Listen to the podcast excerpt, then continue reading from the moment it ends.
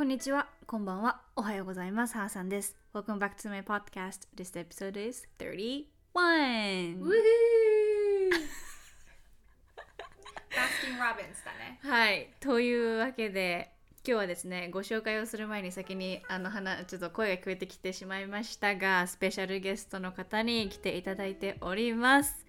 皆さんが大大大好きな野菜といえば何でしょうか？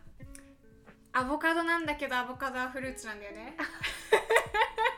やられた やられたそれってあれですよねあのいちごがあの野菜みたいな感じのやつやられたというわけで自分から出てきてくれました ユキアボカドです。Thank you for having me. Thank you so much for coming Yeah, I'm excited. そうそう It's been I think two months もうえでもまだそんなか。それぐらいじゃない？そうだよね。2ヶ月ぐらいですね前回、えー、とゆきちゃんとコラボさせてもらったのが2ヶ月ぐらい前かなそうだね。なんかもっと昔に昔にやった気分。感じるね、うん。でもまあ季節はもう夏になってうん。暑い暑いと言っておりますが ゆきちゃんはもうこんがりこんがり焼けて 島の子なってますはい本当にはい。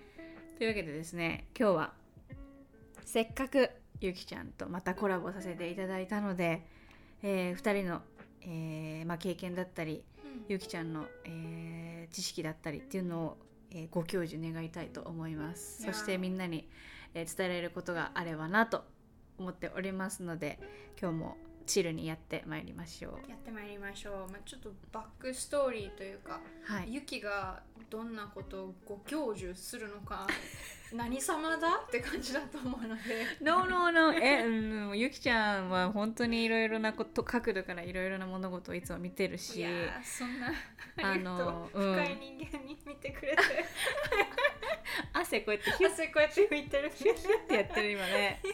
そうそうそう。だから本当に私なんかまだまだそうのなんだまあ精神的なことに関してだったメンタルのことに関してだったりとかっていうのはまだまだ初心者というか still just started learning っていうところなので先輩なゆきちゃんにはいろいろ教えていただきたいなっていうところです。喜んで。はい。そうメンタルヘルスのインフルエンサーをしていますユキアボカドです。はいでえっ、とちょっと告知なんですが最初に言いたいなと思う思うあらありがとうございます。思う所存です。はい、はい。こんえいつから？えっ、と次の月曜日7月5日の。Oh my god, that is so 何？あさってだよ。やばい。そんなに直近の話だったの？そう。今これ収録してるのがえー7月3日の土曜日なんですけれども、そうあさっての5日の月曜日の夜9時から FM ラジオのですねうん。東京854っていうコミュニティ FM ではあるんですけれどもそのラジオ局でゆきとメンタルヘルスという番組がなんと FM デビューしちゃいます。ありがとうございます。すごいよこのサクセスストーリーもうどうやってゲットしたんですか？教えてください。はい。もともとそのラジオ局の英会話の番組に何回かゲストで出させていただいて私が英会話の先生をしていることもあって。でそしたらあのー私が一緒に住んでいる家主さんがですね「ゆきそろそろあそこのラジオ局にあなたも喋るの上手なんだからメンタルヘルスの番組をやってるんだよって売り込みに行きなさいよって言ってくださって。あそっかそんなアイディアがあったと思ったので企画書を書いて局長さんと社長さんに売り込みに行ったところ、えー検討しますっていうことだったんですけども番組をできる枠をくださったっていう。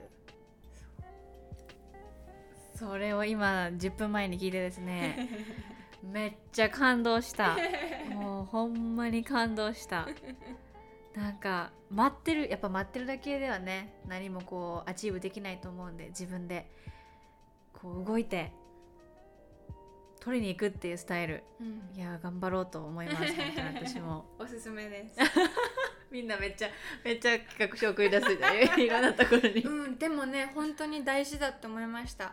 そのアイディアがあるんですこれをやりたいですって言うのは簡単だしああ夢があるって素敵だねって思ってもらえるけど企画書に落とし込んでみると実際にどれだけ本気かっていうのを見てもらえるからそれがどうしてその例えば組織のメリットになるかっていうのも見せられるからそういい経験です。うんというわけでですねあのぜひ何かアイディアがあって形にしたいという方はいろんなところに企画書。企画書を織り込んでフォーデッドしていきましょいきましょう。うはい。というわけでそんな感じで1月あ7月の5日ぜひ皆さん聞いてみてください。どういう媒体で聞けるの？あのーまあ東久留米市清瀬市小平市にお住まいの方は FM の電波で 85.4MHz に合わせてもらえると聞けるんですけれどもそこ以外でも全国どこからでも FM プラプラっていうアプリかブラウザで選んで聞いていただくことができるので。ブラウザでも聞けるんや。そう FM プラプラで検索をしてみてください。了解しました、い。ぜひ聞きます。はい。はい。皆さん覚えてくださいね。FM プラプラ、えー夜のえー7月5日月曜日夜の9時から10時です。はいわかりました。ありがとうございます。というそんなスペシャル very special guest ゆきアボカドちゃんなんですがですね今日は 2, 2個のトピックについてお話ししたいと思いますで結構違う、えー、とトピックですので分けて、うん。えー回を分けてお話しします。うん。で最初にお話しするのがですねこちらは How to deal with the past trauma うんというところにちょっとフォーカスしてお話をしたいと思います。えー日本語に直すとどのようにして過去のトラウマと付き合っていくのかというところについてお話しします。はい。まあちょっと題名聞いただけでね、あのおお結構結構ストロングねってね来るね。そうだよね。うんおお今日重いの来たな。ねえ感じるよねきっとねみんなね。なんかトラウマってすごい重いね言葉が。うそうだね。ん、でもねちっちゃいものから大きいものまでいろいろあると思ってます。そう意外とみんなが持ってるのかもしれない。うんっていうことを私もその実際当事者というかそのトラウマっていうところでつまずいたもの身として感じるところではある。そうでまあ話の流れ的に最初にそのなんで私がトラウマっていうものを持ったというか気づいた経緯を先に話します。でその後にあの、まあ、ゆきちゃんの体験談でもいいしどういうふうにしてそういう気持ちとかトラウマっていうのと付き合ってきたのかっていうところについてシェアしていただければなと思います。ぜひ。はい、でまず、まあ、私のバックグラウンドというか経緯なんですがちょうど去年去年の今おお。日 It was actually today last year so I was so afraid to wake up this morning and、uh, start the day うんそうで去年ちょうど去年の今日7月3日あの突然の腹痛で倒れて外にいる時にで意識がほとんどなくなってしまって救急車で運ばれて1週間入院。うん。緊急緊急入院っていうところで。まあその多分経緯っていうその起こった理由っていうのがストレス。うん。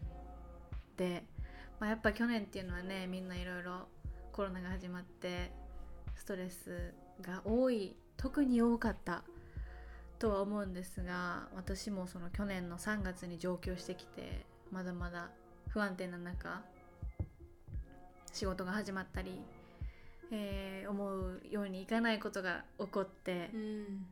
毎日毎日、えー多分苦しんでいた。うん。っていうところでそれがまあ溢れ出てうん。体からのストップが出たのかなとうん。思います。そう。でぶっ倒れてそっからもう体内的には傷ついてるからさ。うんあーまあ2ヶ月ぐらいは本調子じゃなくて。うん。そうそうそう。でまあ今年まあ去年年末ぐらいには全然治ってたうん。しメンタル的にもすごいいい状態に持っていくことはできたしそうすごい良かったなと思ってたんやけどこう最近暑くなってきてうん。この去年のこの時期の香りだったりとかうん天気？うんうん湿度？うんっていう時に差し掛かってきた時にすっごい不安を覚えて似てるってね「ああこれは」みたいな、うん。で思い出したんですよ多分。去年がどんな感じだったか。感覚的にね。うん。思考で思い出したっていうよりかは感覚的にこう思い出さされたそれうまいね表現が。うん、人によってはそれが匂いだったり、音楽だったりするんだよね。あって思い出すんだよね、そうなんかこれ嫌なこ嫌な感覚がするっていう。あんまり何って覚えてないけどあこれ嫌っていう、あのところに気づきましてでそこでこうそれを認知してしまった瞬間にいろいろ思い出したっていう。うん。でどうしようもない不安とかあの息が詰まりそうになるとかうん。なんかそういう感じを抱えてた1ヶ月でありました、だからなかなかポッドキャストもできず一人で。うん。うん。っていう感じかな。でそこで改めてああトラウマってこんな感じなんかなっていう。うん。ところは思ったね。うん。ダブルでトラウマだったんだろうね体にもトラウマあ心にもトラウマ。そうかも。うん。トラウマって怪我っていう意味だからね。あそうなん？外傷そうそうそう。そうなんや。うん。そうそこうんそうやね。で今も実際にまあ、さ冒頭にお伝えしたように今日去年の今日そんな感じになってるからまだまだ I'm in the middle of 何 crisis うん You are in the middle of it so middle of like uh yeah middle of it and trying to うんなんだろう recover again うん、so recover from the past trauma うんっていうところにはあるので今日はどちらかというとお伝えするっていう立場よりかはどうしようんっううんていう当事者の一人の立場からお話をしております。うん。そう。でそのゆきちゃんとゆきちゃんそうゆきちゃんも多分昔喋ってたのよね、うん。そういうどういう風にしてトリガーと向き合うかってう。んいう、っていうのを思い出してあの今日お話をができるっていうことでいろいろあのお話を直接もう一度聞こうかなと思って。イエイお呼びしましたので、うん。はい、私も学んでいきたいなと思います。いやいや。うん、でその、まあ、トラウマトリガーっていうところなんやけどどういうふうにしてあの付き合っていますか？うん。まあ英語で言うと barely うん。付き合えてるのかな？って感じ。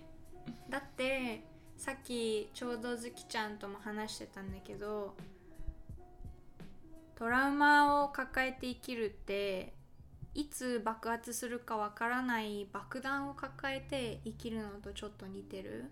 それってとっても不安なことだしその爆弾の周りにいろいろ本当の原因とは関係ない巻き添えがいるんだよね。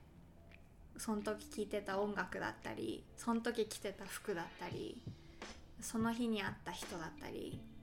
なんかいろんなその本当は関係ないものとか人が目の前に現れた時に急にバッて着火されちゃったりするからすごく怖いんだよね。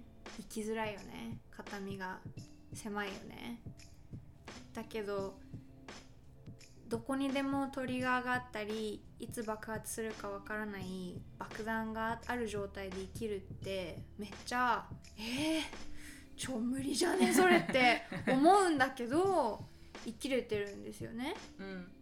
なんとか。うん。だからまずそこだよね。それがあっても生きることは大丈夫だし仕事もできるようになるしでき今できてないよっていう人はあとはあのトラウマからのリカバリーってあるの？って多分気になってると思うんだけどあると思います。うん。うんあのどんなリカバリーかはわからないと思う。外の人は決められないしズキちゃん本人もきっとわかんないよね。そうだよね。どんなステップがあるのかっていうのは人それぞれうんだよね。だからそれはねズキちゃんの脳にしかわかんないと思ってる私は。で自分も自分のトラウマに対してそう。自分の理想のリカバリーってあるけど脳みそがどういうふうに変化していくかどうトラウマに対応していくのかうん。はもう脳のミステリーだと思ってます。なんか何それ？あの変ななんか深夜のテレビ番組みたいな言い方になっちゃったけど。あの違うの。脳が持ってる可能性だと思ってる。どういうのかは。う,、うん。だって体の柔らかさもさ人によって違うやんだからさここまでタッチできる人とここここちょっと無理って人いるのと一緒でさうん。うん脳のそのファンクションっていうか脳の動き方多分ね全然違うんだね。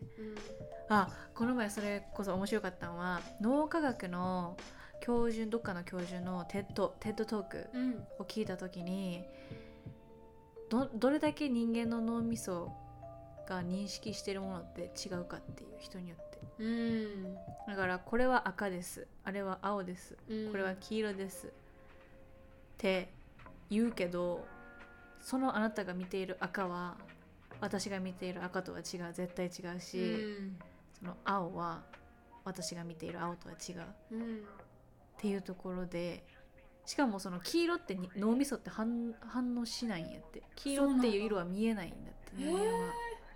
でも頭の中で何色と何色を足したら黄色っていうことをして黄色を認識してるらしい。へえだから脳みそでそれ配合分配合の違いでさ黄色って絶対違うやん、うんとっていうように多分ちょっと話はそれちゃったけどあの人の認識も違うしうん。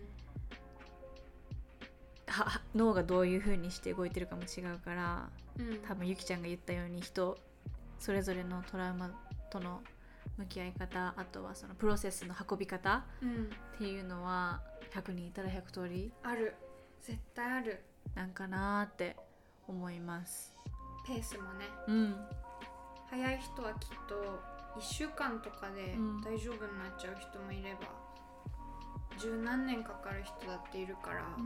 うん。そうまあだから、まあ、そんなことなんですが今日は、まあ、どういうふうな、えー組み、えー、と取り組み方があるかうん。っていうものをね、あのーシェアさせていただければなと思います。いいね。私のサイドからもゆきちゃんのサイドからもうあーこういうふうにしてますみたいなんうん。ところをご紹介できればなとうん。思っております。いいね。はい、まず何かありますか？逆にずきちゃんは今何やってる？私はねえーっとこの前やったんはあのー過去の自分に手紙を書くっていうことにチャレンジしてみました。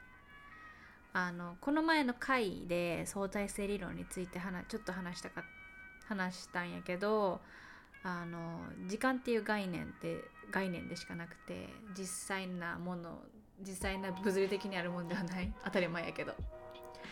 だから実は過去も現在も未来も区切られてるわけじゃなくてただただそこに時間があるだけっていうことだったからあじゃあ今過去に過去っていう自分はどこかにいるはず過去にか過去苦しんでいる自分はまだもしかしたら自分の中に眠っているかもしれない。うん。っていうところであのその傷を癒すためにその自分に対して今こんなに良くなって周りにいる人たちもあのすごいいい人たちで自分はちゃんと生活できてます。健康で楽しんで毎日を送れてます。っていうところを手紙にして書きました。すごいね、うん。書いてる時どんな気持ちだったの？うん。いろいろ思い出したね。その去年の今ぐぐらいの気持ちを、うん。もうどうにか助かりたいとかどうにかここの状況が変わればいいとかうん。あの結構デスパレートな感じ焦るよね。汗うん。そうそうそ一生懸命だよう、ね。うん、どうしたらこの状況が変わるのかとか、うん。あのなんやろ。周りに対してのブレイムがすごかったね。へ他人多分軸が他人になってた。ーすごく、うん。だから自分の人生があの自分で自分の人生をコントロールできていないっていう風に捉えてたから、すごい振り回されてる感覚やったんやと思う、うんなるほどね。そうそう。何もコントロールできやできひんやんけみたいな、うんそう。でどんどんどんどん他人っていう軸に置いてるからストレスがどんどんどんどんかかってきてうん。うん体調崩したんやと思うんやけどそう,、まあ、そういう傷ついている自分に向けてうん。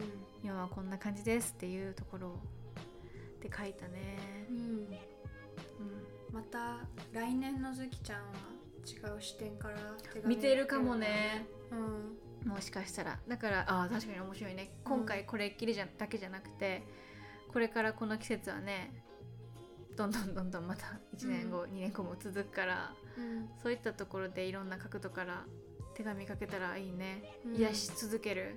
うん。起こったこ過去は変えられない、うん本当にその通り、今ね答えを言ってくれたと思う。え？How to deal with past trauma、うん。過去に起こったトラウマとどうやって生きていくか、一番大事なステップはそこだと思う。うん。起こったことは変えられない？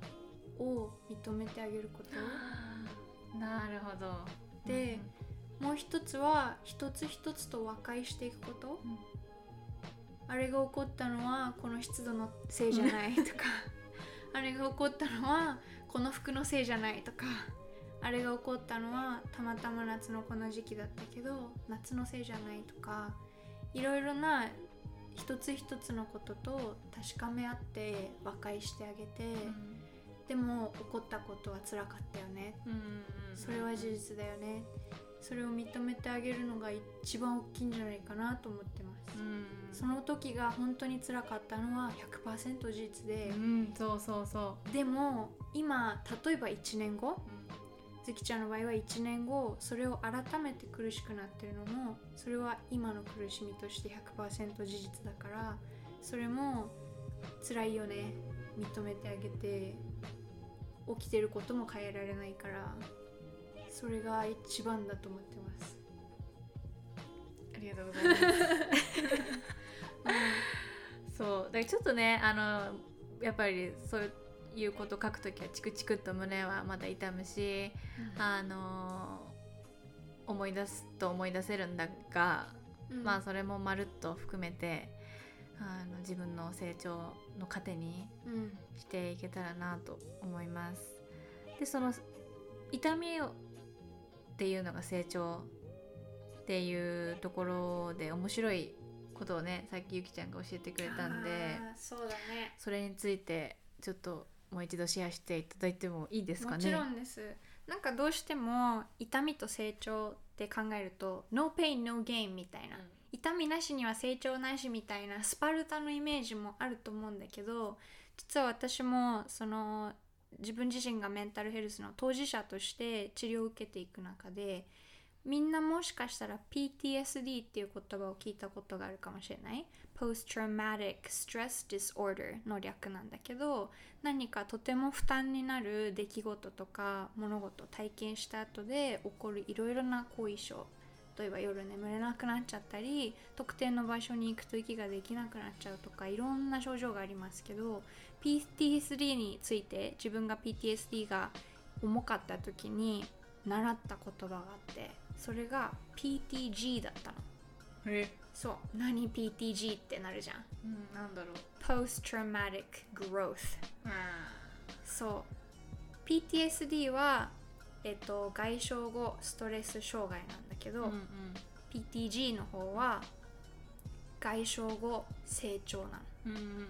外傷後の成長。つまりものすごくダメージになったことの後の成長なんだけどこれはね実はですねみんなが頑張ってできる成長じゃないの。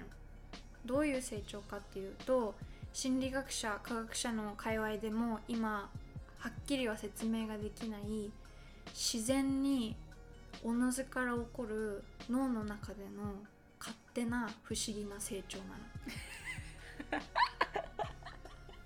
これはねピンポイントで狙ってよしここを成長させるぞでできないもので何か説明で今はまだ説明ができない何らかがきっかけとなって脳の中で起きるあのものすごい偶発的な成長と言われててでもこれがもしかしたら必ず起こってるのかもしれないっていうのを最近発見してくれた方たちがいてで自分自身もその PTG トラウマがあったことによる成長不思議な成長っていうのを感じる面もあるからこの PTG っていうのはもしかするとあらゆるトラウマを抱えてる人にとってはちょっとした希望のメッセージになるかもしれないと思ったんだよね。ね本当に人間の体ってまだまだ未知の領域の方が多いって言われてますけどそれもこの脳の PTG っていうところも one of them であっておでも本当に希望になると思う。それは今のこの言葉を聞いて私もすごいす今日救われたし、うん、やっぱり1年前の自分と今の自分っていうのはもう completely different person でその成長っていうのもいろいろこう見て認めてあげてただ苦しみの中にいるんじゃなくてちゃんと成長してますっていうね、ところをねあの、よしよしって言ってあげたいなと思います。言ってあげてください。そう。でうん。そうこれも前回のポッドキャストで喋ったんやけど陰と陽があるように一見そのトラウマっていうのはねさっきゆきちゃんが言ってくれたけどいつ爆発してもおかしくないような次元爆弾。うん。もしかもしくは何？埋まってるやつ。地雷ね。地雷、うん。そうそう。地雷っていうのは間違いないけどそれがあるからこそ、えー、ポストトラウマティック・グロース。うん。PTG のようなミラクルが体内で起こっている。それによって人間の脳みそが発達して、えーそのトラウマをカバーしようとしてくれている。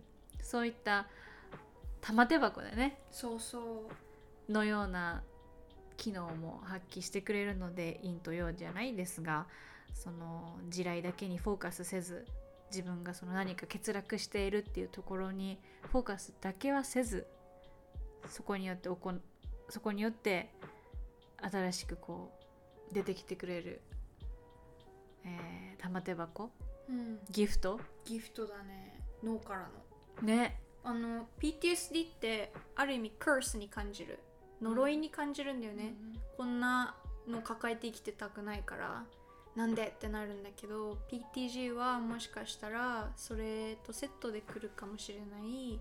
開けたらどんな成長が出てくるかわからない。玉手箱って思ってます、うん。っていう感じでまあちょっとなんていうの？復唱はしてしまいますが過去に起こったことはね変えれないのでそれとどう向き合っていくかどう癒してあげるかっていうところをこう毎年毎年年を重ねるにつれてやっていけたらなと思っております、うん。うん、いつになってもねあの遅くはないからね。そうだね。癒すという行為は、そうだね。うん。あとは無理して向き合わない。うん、今はちょっとレディーじゃない心の準備が整ってないと思ったらあの蓋をするっていうのもスキルだと思ってます、それも大事。ただずーっと蓋をしててもそこにあるっていうことは変わらないっていうことだけ知ってないとですね、そう。うん。そこがねあの消えないので。うん、はい。でもまあそれ向き合える時は来るので絶対、うん。うん。向き合わなきゃいけない時期が来るっていう言い方でもあある合ってるのかもわかんないけど絶対そのこうもう一回見なきゃいけない時は来るんじゃないかなと。でも恐れなくていいと思います、うん。それは多分自分が用意できたからもう一回見せられているものだと思うのでうん。そういう時は大いに周りの人に頼ってうん。自分だけで抱え込まずにあの癒していってほしいなと思います。はい、という感じで今日はちょっと私の、えー、ボーノボーなところセンシティブなところってことをお話をしました。がまあ私もこんな感じなのでえーっとね皆さんと一緒に成長できたらなと思っております。私はすごい母さんことズキちゃん強いなって思いました。自分のそのトラウマと向き合おうとしてる姿勢とかあといろいろ見えてるんだよねちゃんと認めてあげられてるんだよねそれってすごく incredibly strong だと思いますありがとうございます。そう言っていただけると、えー向き合いがいがあるというか。はい、なんでちょっとねもし今何か引っかかっていることがある人もしくはもしくは過去に、えーこういった、えートラウマ大きい小さいあるありますが傷ついてることにはね変わりないのでそう何が起こったからそれはかわいそうだねとかじゃなくてうん。自分が傷ついたと思ったらもうそれは傷ついているということで、うん。立派なトラウマだと思います、うんうんうん。だからそんななんだろう。うん自分がそんなトラウマって思ってないことでももしかしたら、えートラウマかもしれないしっていうところでもし何か引っかかっていることあればぜひ、えー私でもいいのでゆきちゃんでもいいので、えー周りの方でもいいのでシェアしてうん。あー癒していってください。うん。はいというところで今回一発目は、えー終了いたします。うん。いやすごいミーニングフルな時間だったよね今。そうだね。めっちゃまとまったわ。おおよかったでもなんかすごいエンカレッジングなエピソードなんだと思った。うん。月ちゃんは乗り越えました。1年かかったけど乗り越えましたっていうメッセージじゃないじゃん。えないねこれは。I'm in the middle of it. 真っ只中で辛いです。そうじゃあほんまはさうん。あの乗り越えました。でどうどうやってやりましたっていうのやりたかったね1年後。ちょっと as planned じゃなかった。As planned じゃなかった。ああ it still hurts みたいな。あ、Yeah. おみたいな。It still hurts. Really hurts みたいな。うん。って感じであのまあちょっと当初のねプランとは違うようなあの内容にはなってしまったんですがでもまあ How to deal with the past trauma、うん。ということでこれからまあまだまだ人生長いんでいろいろうん。ありますよこれからも。うでもまあそういう時にこの回に戻っていろいろあーこんなことこんな時このとこんなこと言ってたなっていうのを思い出してうんこれからも生きていければと思っております。はい、というわけで、え1回目はこの辺で終了させて大丈夫ですか